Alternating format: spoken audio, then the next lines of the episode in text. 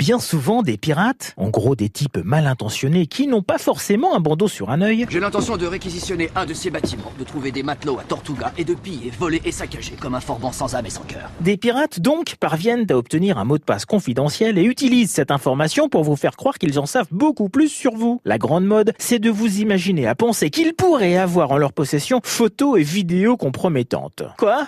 Un pirate m'aurait vu en train de télétravailler à moitié à poil dans le salon? Ou alors pire, la fois où j'ai fait un striptease devant ma caméra pour savoir si je ressemblais vraiment de loin à Patrick Swayze. Non mais de loin je dis, hein. Plus sérieusement, certains peuvent se laisser abuser par ce genre de message qui en général se termine par une demande de règlement amiable, vous voyez, style contre 500 euros en crypto-monnaie. D'ailleurs, il faudra que je vous explique un jour ce que c'est que la crypto-monnaie. Somme qu'il faut absolument ne pas payer. Je vous rappelle que le pirate n'a rien en sa possession, sauf peut-être un vieux mot de passe que vous allez me changer fissa, hein. Mon gros pilou du 50 n'étant pas, c'est vrai, le plus sécurisé. Vous êtes malade. Ce type d'escroquerie à la webcam, aussi appelé crypto-porno, est en pleine recrudescence.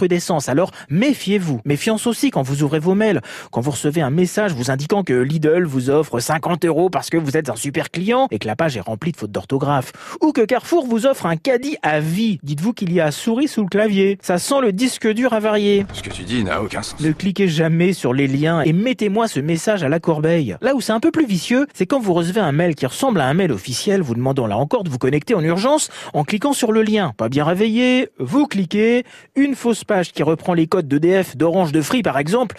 Vous tapez vos codes et, et boum, vous voilà piraté, retour à la case départ. Et je te dis que tu devrais me dire merci d'être si malin. Mes conseils, c'est d'utiliser un mot de passe différent par site web. C'est laborieux, mais c'est super efficace. Et puis vérifiez bien l'adresse du mail d'origine. Si ça n'est pas l'adresse habituelle, ne cliquez pas. Et globalement, ne donnez jamais votre mot de passe ou vos informations bancaires. Enfin, mettez dans vos favoris le site cybermalveillance.gouv.fr. Vous y trouverez des conseils, des tutos aussi pour vous protéger, histoire de ne pas se faire avoir. Et y a d'autres questions? Sur ce, moi je vous laisse. Il faut que j'aille apprendre par cœur mes 413 mots de passe. Ça devrait m'occuper le reste du week-end. Et je n'ai même pas eu besoin de boire une seule goutte de rhum.